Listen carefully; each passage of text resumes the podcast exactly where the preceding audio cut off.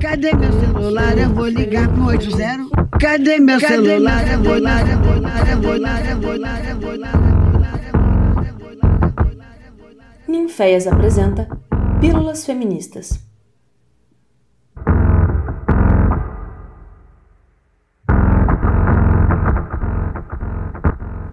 Será que eu sou uma fraude? Eu acho que eu não sou boa o suficiente nisso. Eu nem vou tentar competir por essa vaga, não tenho todos os requisitos. Não acho que o meu lugar seja esse. Eu não sou capaz de passar nesse processo seletivo. Quanto mais eu estudo, mais estúpida eu me sinto. Oi, gente! Eu sou a Julia Oliva, artista e pesquisadora, e estou aqui no nosso penúltimo podcast da série Pílulas Feministas de 2020 para trazer um assunto muitíssimo importante que tem me atravessado bastante ultimamente. Se você é uma mulher e se identificou com as frases que citei no início, fica aqui comigo porque eu vou te explicar que esse sentimento, que muitas vezes nós não entendemos e nem sabemos de onde vem, tem nome, sobrenome, tipos diferentes e muitas causas e consequências mas também tem soluções, viu? E eu vou falar sobre elas no final. Sem mais delongas, o tema de hoje é a chamada Síndrome da Impostora.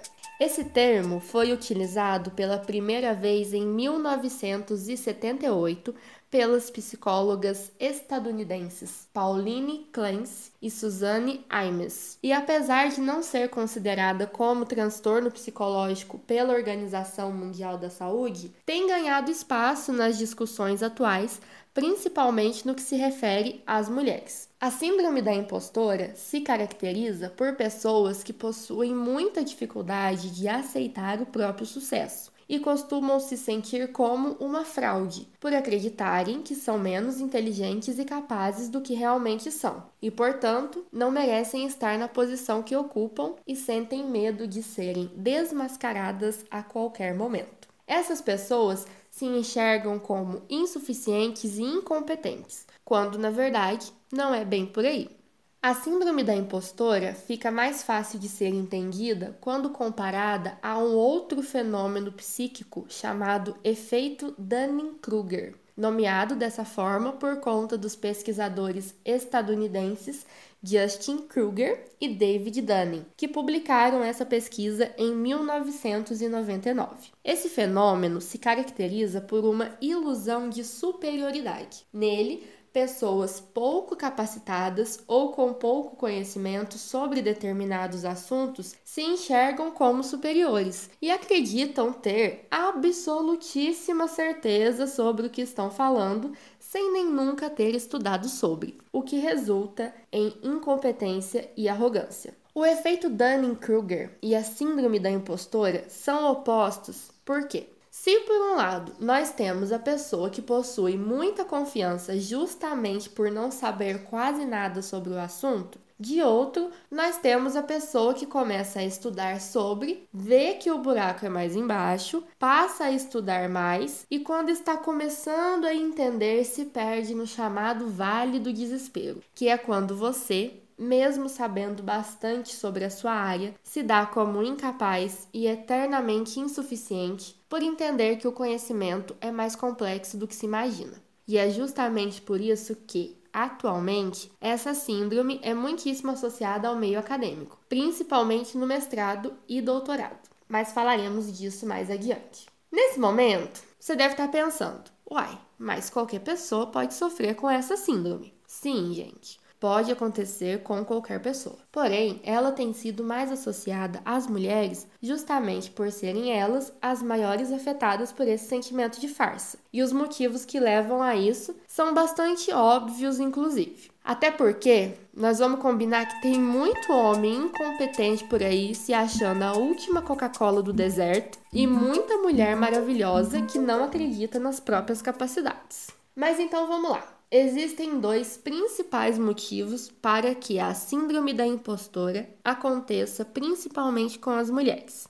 O primeiro deles é a falta de representatividade. Esse cenário vem mudando de forma gradual, porém, ainda são poucas as mulheres nas lideranças políticas atuais, bem como chefes de empresas, pesquisadoras nas universidades e por aí vai. E quando crescemos num mundo que só nos mostra homens nesses lugares, é difícil se imaginar ocupando o mesmo cargo. Isso não é lugar de mulher ou isso não é coisa de menina, são frases que ouvimos incansavelmente desde a infância e que afetam a nossa percepção sobre as nossas próprias capacidades. Até porque, mesmo que uma mulher supere tudo isso e consiga chegar a um cargo normalmente ocupado por homens, ela será lembrada todos os dias que não deveria estar ali ou que não tem capacidade, ou que o seu lado sentimental pode afetar o trabalho, ou que é nova demais, talvez velha demais, e por aí vai. A lista é infinita. Basta lembrarmos, por exemplo, da nossa ex-presidenta Dilma Rousseff, que durante o seu mandato entre 2011 e 2016 foi alvo de imensas críticas e ataques machistas, além da utilização da sua imagem em comparação a bruxas, monstros ou de forma a fazer apologia ao estupro. Como foi o caso daquele adesivo para colocar no carro,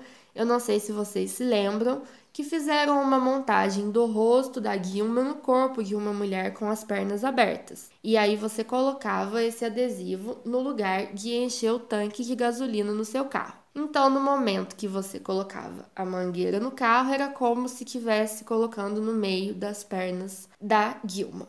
Pois é, Ataques como esses jamais foram feitos a nenhum político homem brasileiro, não chegou nem perto. E podemos considerar que sim, o golpe de 2016 para a retirada da Dilma do poder, antes do término do cumprimento do seu mandato, que seria em 2018, teve muitíssima influência por ela ser uma mulher, considerada como incapacitada de governar o país. O segundo motivo é a opressão do patriarcado, que faz questão de nos lembrar todos os dias que o nosso lugar é entre a cozinha e o quarto, com um berço no meio e uma louça cheia para lavar. E mais uma vez, por mais bem-sucedidas ou independentes que determinadas mulheres sejam, nada vai valer o diploma ou a carreira se elas não possuírem um marido e ou uma família. Porque o sucesso de uma mulher costuma estar muito mais relacionado com a sua aparência, com um lar arrumado ou com a conquista de um homem. Por esse motivo também, muitas líderes políticas ou cientistas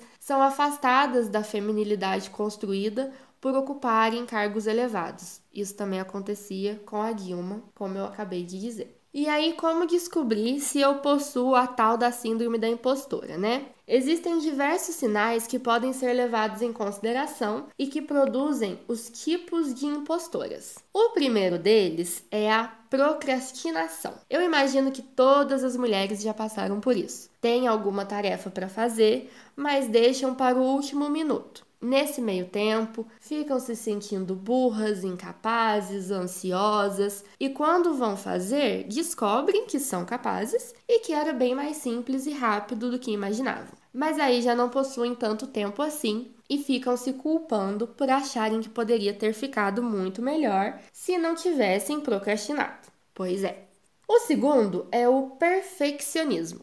Não tem problema nenhum querer fazer algo bem feito e com responsabilidade. Mas isso começa a ficar preocupante quando, mesmo bem feito, aquele pensamento de que poderia ser melhor não te deixa em paz. E com isso você não consegue celebrar as próprias vitórias, pois fica imersa no eterno não está bom o suficiente. Isso também paralisa as mulheres e impedem que elas ao menos tentem o que desejam conquistar por estipularem metas incansavelmente altas para si mesmas. A impostora perfeccionista também é obcecada pelo controle, o que faz pensar que se ela quer algo bem feito, ela tem que fazer sozinha. E com isso, nós vamos para o terceiro sinal, que é o esforço desproporcional ou a famosa impostora Mulher Maravilha. Enquanto umas procrastinam, outras se sobrecarregam e se esforçam demais, o que é considerado como uma possível forma de se prevenir da da humilhação e do fracasso, e também uma compensação desse sentimento de ausência de capacidade.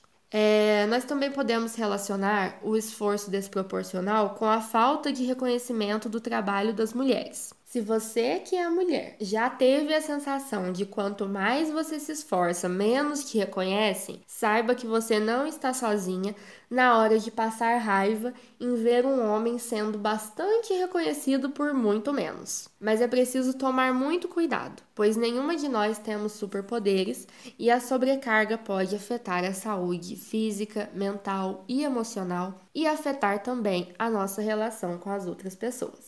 O quarto sinal é a insegurança crônica e acontece quando, por exemplo, uma mulher canta muito bem ou fala outra língua fluentemente, mas tem medo de desaprender de uma hora para outra, é, ou não canta e nem fala em público por medo do julgamento. É uma sensação de que você sempre conseguiu fingir que sabia algo, mas na verdade você não sabia realmente. Esse tipo de impostora costuma ser chamada de gênia, pois assim como a perfeccionista, ela coloca uma barra de impedimento na frente de si mesma e acha que tem que acertar tudo na primeira tentativa. E às vezes nem tenta, o que nos leva para o quinto sinal, que é a autossabotagem. Esse costuma ser bastante recorrente e se caracteriza pela mulher que se importa com algo e decide não fazer, ou faz com pouco esforço, pois assim, se ela falhar, ninguém irá dizer que não foi porque não é capaz, e sim porque não se esforçou o suficiente.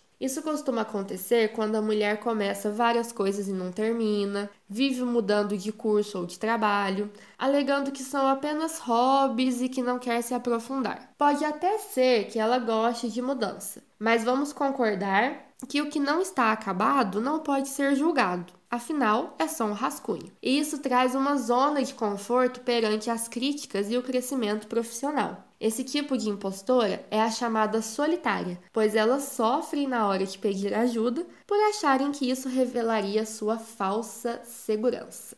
Essa característica esbarra no nosso último sinal, que é o chamado alvo móvel, e acontece quando a mulher tem o sentimento de que pode ser descoberta a qualquer momento. Por esse motivo, ela foge das opiniões e dos feedbacks justamente por achar que alguém vai desmascarar a sua fraude e dizer que ela não é o suficiente para estar ali. Esta é a impostora denominada como especialista, que mede o seu valor apenas em o que e quanto sabe sobre um assunto, acreditando que nunca saberá o suficiente e que pode ser exposta a qualquer momento.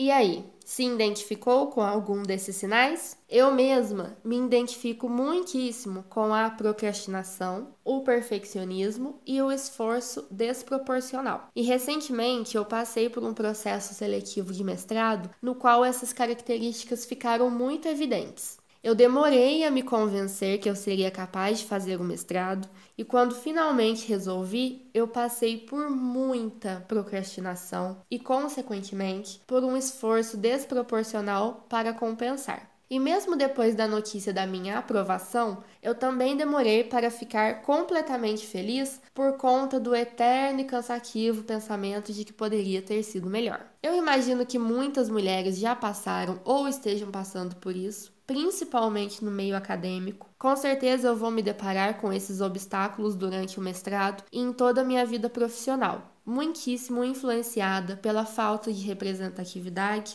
e pelo medo de errar. Mas é justamente por isso que temos que ocupar cada vez mais esses espaços, para que outras possam se fortalecer e vir conosco. Por esses motivos, é importante falarmos sobre esse assunto. E se você se identificou com as características da Síndrome da Impostora, assim como eu me identifiquei, é necessário saber o que pode ser feito a partir de agora. Como eu já citei, essa síndrome não tem tratamento clínico e o que se pode fazer em nível profissional é uma terapia, por exemplo. Mas também existem outros caminhos de diminuir o impacto da síndrome. São eles: contratar mulheres, elogiar mulheres, incentivar os seus projetos, não diminuir uma exaltando outras, não odiar mulheres gratuitamente, a famosa rivalidade feminina, não duvidar do merecimento de uma mulher por seu sucesso, alegando sorte ou favores,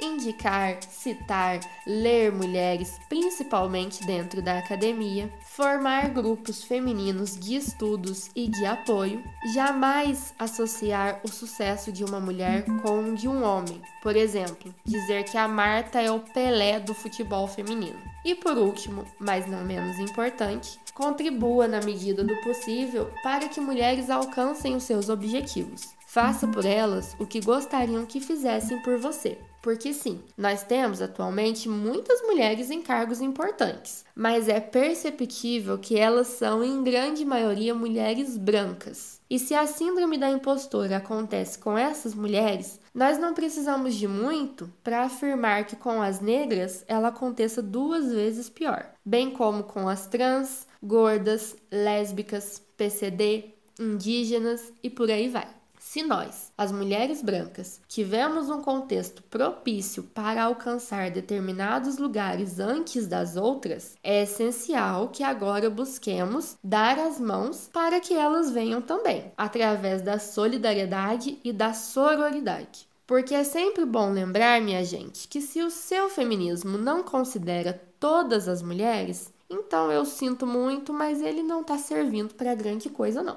Termino esse podcast agradecendo imensamente a todas as mulheres que durante a minha trajetória fizeram questão de me lembrar o quão talentosa, esforçada e capaz eu sou de conquistar o que eu quero. Nos momentos em que eu achava ser uma farsa uma impostora ou uma insuficiente, eu sempre tive comigo mulheres que me deram um sacode e me disseram para parar com bobeira, pois eu era sim uma artista e boa no que fazia. Agradeço principalmente as mulheres do Ninféias, a Carol, a Nina, Marcinha, Amanda, a Jaque e a Keila, pelo apoio e troca constantes, pelo fortalecimento que damos umas às outras e que contribuiu e muito para que eu prestasse o mestrado.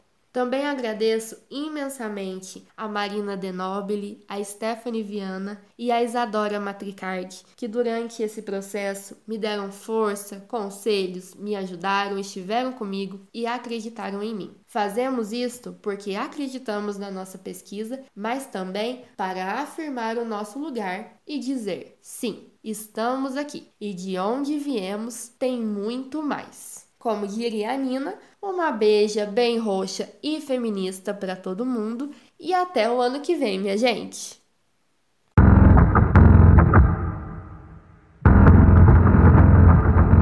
Essa foi mais uma produção do Ninféias, Núcleo de Investigações Feministas, com o apoio da Pró-Reitoria de Extensão da Universidade Federal de Ouro Preto.